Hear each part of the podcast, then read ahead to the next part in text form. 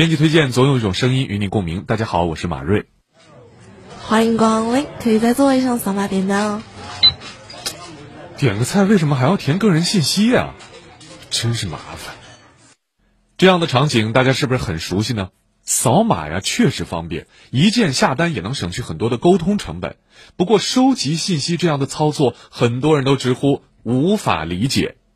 那餐厅为什么都钟爱扫码点单呢？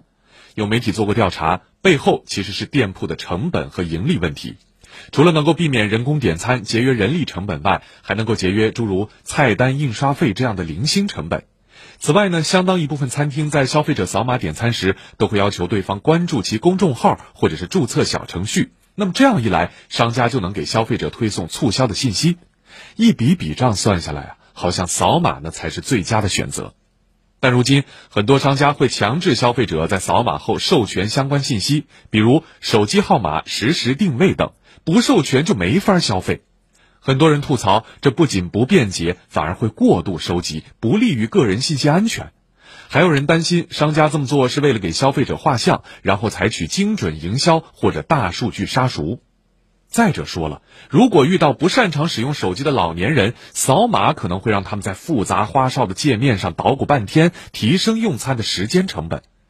针对这类问题，《个人信息保护法》和《消费者权益保护法》里早有规定，一旦餐厅收集的个人信息和餐饮服务不直接相关，或者是违反了合法、正当、必要使用消费者个人信息的原则，餐厅就会涉嫌侵权。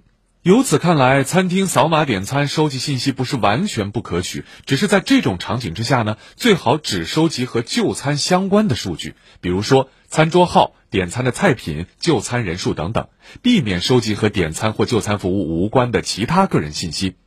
另外，如果消费者拒绝扫码点餐，应当提供其他点餐方式，不得强迫消费者扫码，或者是因为消费者不扫码就拒不提供服务。